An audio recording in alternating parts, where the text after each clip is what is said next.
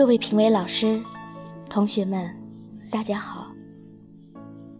我要为大家朗诵的是海伦·凯勒的《假如给我三天光明》。对于这篇文章，大家都很熟悉，所以我只从中节选了作者关于感恩、求知和热爱生命三个部分。为了更好衬托海伦·凯勒的情感。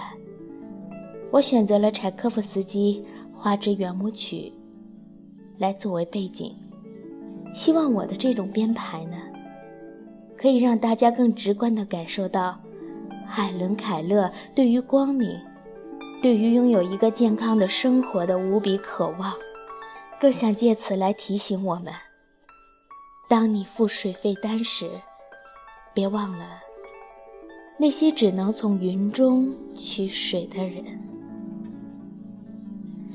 假如给我三天光明，朋友们，你们能理解一个盲人对光明的渴望吗？我时常想，假如给我三天的光明，我该怎样度过呢？第一天，第一天，我要去看那些好心的，把我的生命变得更有价值的人们。我要去看我的老师麦西夫人，是她帮我打开了另一个世界。我要久久地凝视她那张脸。我要仔细研究他那张脸，我想从中了解到善良的温柔和耐心的生动是一个什么样的情境。他要克服多少的困难才能完成对我的教育呀？我要把这些都深深的。记在我的脑海里。第二天，第二天，第二天，我要去参观博物馆。我曾经到过纽约自然博物馆，我用我的手无数的抚摸那里的展品。今天。今天我真想用自己的眼睛去看一看呢。我想看看恐龙巨大的骨架，我想看看不同肤色的人群，我想看看人类沧桑的巨变。啊，那里实在是一个需要眼睛的地方啊！可是。可是我只有三天的光明，对此，我只能匆匆一瞥就得离去。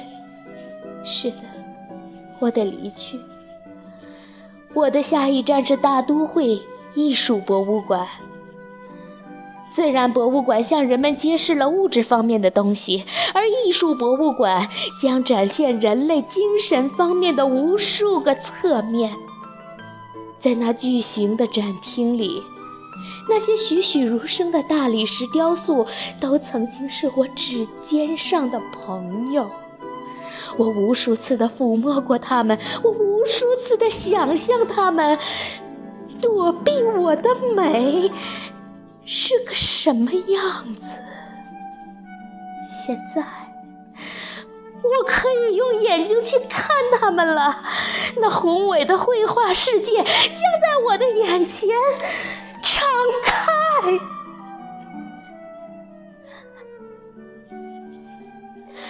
第三天，也就是最后一天，我要在现实世界里度过平凡的一天。我要到花园去。我要到贫民区去，我要到工厂去，我要去看看那里人们的生活。他们微笑，我感到欣慰；他们果断，我感到骄傲；他们疾苦，我感到怜悯。我不会轻易放过任何一个细小的东西。午夜，午夜就要降临，黑夜将重新笼罩我的周围。只有在黑夜里，我才知道，我没有看到的东西实在太多太多了。